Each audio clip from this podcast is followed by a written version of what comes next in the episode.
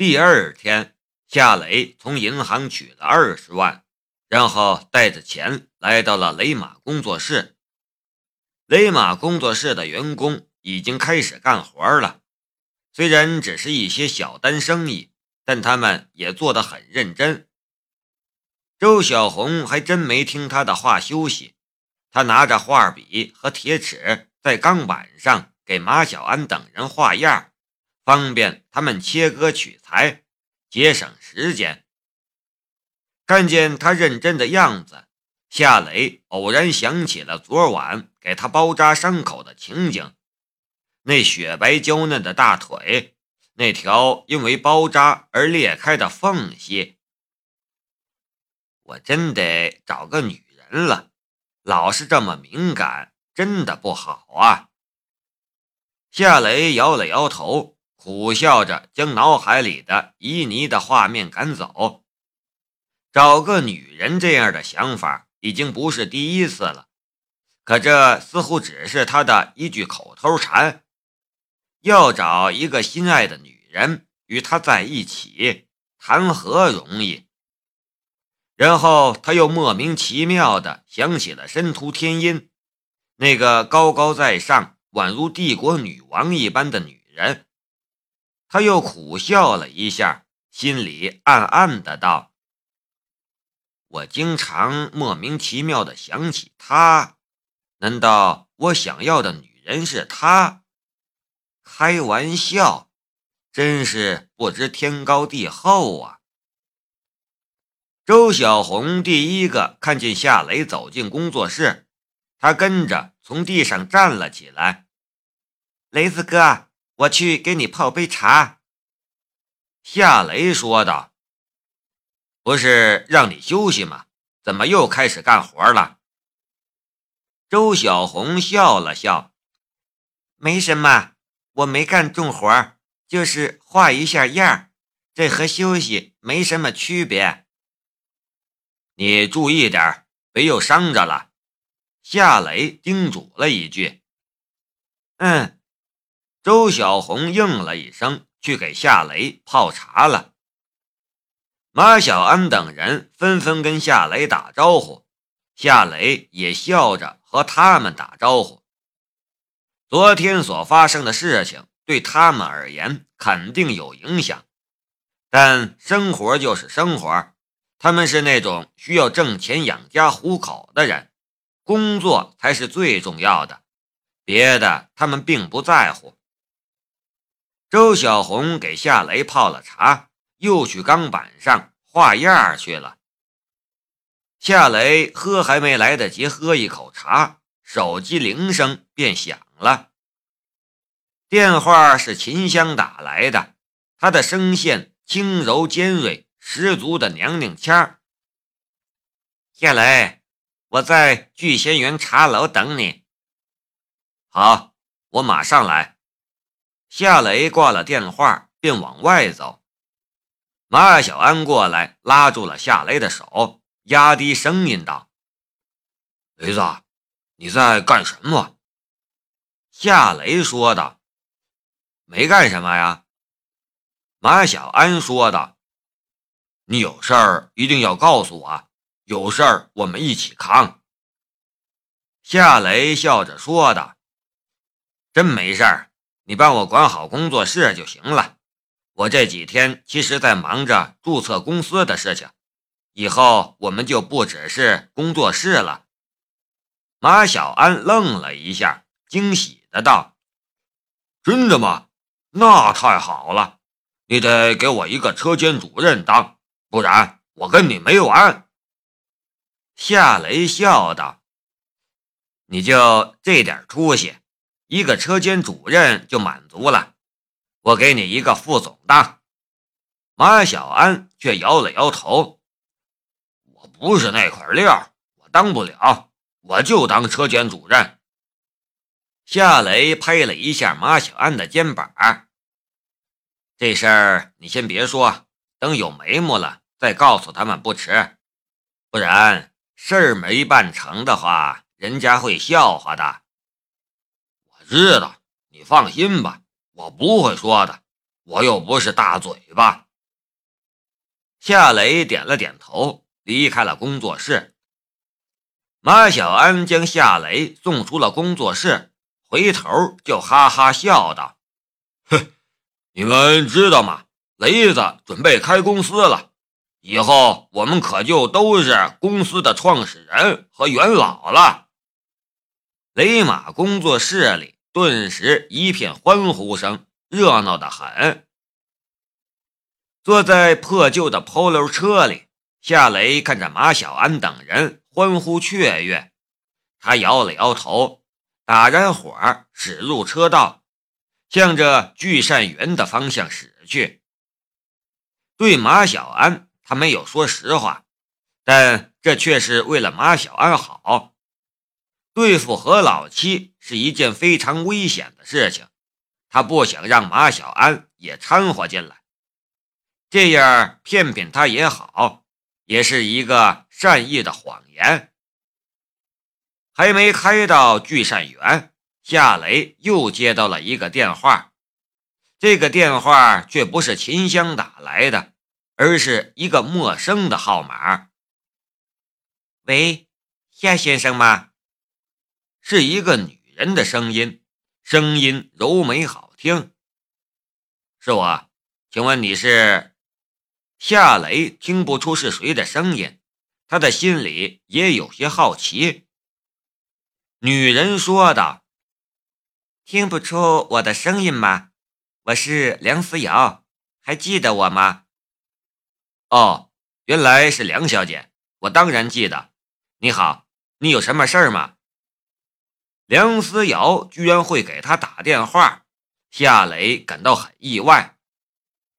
梁思瑶说道：“也没什么事儿，就是问一下你今天怎么没来拳馆练拳。”夏雷说道：“呃，不好意思，今天工作室有点要紧的事儿，我脱不开身，我明天来。”嗯，好的。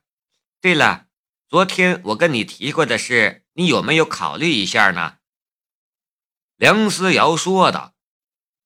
夏雷想起了昨天他离开永春拳馆之前，梁思瑶将他叫到梁正春的办公室里，让他考虑放弃工作室，专心学习咏春拳的事情。这似乎才是梁思瑶打电话来的真正目的。他想了一下，才说道：“这可不是一件小事儿。这样吧，梁小姐，你容我再考虑考虑，我们以后再谈，好不好？”“嗯，好的，我就不打扰你了，明天见。”“再见，梁小姐。”夏雷挂断了电话。说是考虑，但那不过是客气话。他从来没想过要成为一个真正的习武之人。聚善园对夏雷并不陌生，当初他正是在聚善园跟踪李清华，然后拍视频逼迫陈川虎就范的。那次也是他第一次使用透视的能力解决麻烦。走进大厅，夏雷很快就在一个雅间之中发现了秦香。让他有些无语的是，秦香居然穿了一条女人的铅笔裤，上配镂空 T 恤衫，平滑的胸膛上两粒小红点儿显得分外醒目。这样的装束，再加上一张比女人还女人的漂亮脸蛋儿，她真的是一个妖一般的存在。夏雷收回了视线，进了秦香所在的雅间儿。秦香看了一眼夏雷手中的鼓鼓的皮包，你还真带钱来了。夏雷坐到了秦香的对面，将皮包放在了茶几上。你想过没有，如果我收了你的钱，却不帮你做事儿，你的钱岂不是打水漂了？夏雷却将皮包推到了秦香的面前，淡淡的说道。我既然答应给你二十万，我就不怕你骗我的钱。其实，如果这钱不是给你母亲治病的话，我也不会给你。你要是想骗我，你现在就可以拿着这笔钱离开，我不会拦你。”秦香拉开了皮包的拉链，看了一眼，二话没说，提起皮包就往外走。夏雷只是坐着，连看都没有看秦香一眼。走到雅间门口，秦香忽然又倒转了回来，她坐到了沙发上，脸上带着笑容。你还真是沉得住气，你真不担心我白拿走你的钱吗？夏雷说道：“如果你真那样做了，那你就是一个不可救药的傻瓜。我是在帮你，不是在利用你。”秦香抿嘴笑了一下：“你还真是一个特别的人，谢谢你的钱，他对我真的是太重要了。拿去给你妈治病吧，她才是最需要这笔钱的人。”这个你放心吧，这是给我妈救命的钱，我是不会乱用的。顿了一下，秦香又说道：“昨晚我想了一夜，我想得很清楚，我们确实是一条船上的人。我帮你，你要做什么？”夏雷说道：“先跟我谈谈何老七这个人吧，我想先了解一下他。”他是谷家养的一条狗，秦香说的。夏雷感到有些意外，他以为何老七只是收了谷可文的钱才帮谷可文做事，却没想到何老七与谷家是这样的关系。秦香接着说道：“要说何老七，就得先从谷家说起，想必你也知道。”谷家是京都的大家族，谷家所经营的北方集团市值几百亿，涉及的领域很广。可你却不知道，谷家其实是从这里发迹的。谷可文的爷爷谷定山其实也是一个混黑道的人物。谷家的原始资本没有一分钱是干净的，谷家的人做事向来心狠手辣。与谷家竞争的商业对手没有一个有好下场。夏雷想到了柳莹，他也是谷家资本扩张的一个牺牲者。以前他并不理解谷可文那样的豪门大小姐居然会用那么卑鄙的手段抢夺柳莹的公司和专利。听秦香这么一说，他反而理解了。一个混黑道的古定山，踩着别人的尸骨登顶，他的儿孙后代会是善人好人吗？秦香又说道：“何老七的父亲当年是古定山的一个手下，后来为古定山挡了一颗子弹，死了。何老七从那以后也成了古家的走狗，为古家做事。”有谷家做后盾，在海珠这片土地上，没人敢不给何老七几分面子。他在这片土地上也横行无忌，欺男霸女的事情没少干。夏雷说道：“他为恶这么多年，警方都奈何不了他吗？”秦香苦笑了一下：“警方抓人也得讲证据。”没有证据怎么抓？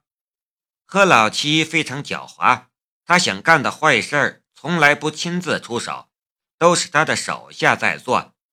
就像我，他手里握着我的把柄，他让我去偷柳莹的专利，我就不得不去。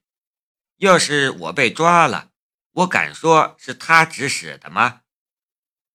何老七的这种风格似乎是从谷家的身上学来的。谷可文要干坏事儿，也是让何老七出手，他自己不会有任何麻烦。夏雷沉默了一下，才说道：“他的手里究竟握着你的什么把柄？”秦香看着夏雷，观察着什么。夏雷笑了笑。我们现在也算是朋友了吧？如果你不相信我的话，你可以不告诉我。秦香叹了一口气，被你知道总好过被何老七握着抢。顿了一下，他才说道：“我是一个贼。两年前，我偷了一家金店，在下手之前，我不知道那是何老七的金店。我作案的过程被一只隐藏的很好的监控摄像头拍到了。虽然我蒙着面，但他还是有能耐查到我。不过他没报警，而是给了我一份拷贝的录像。从那儿之后。”他想偷什么东西，他就让我去给他偷。你身手那么好，你就没想过把那份录像偷走？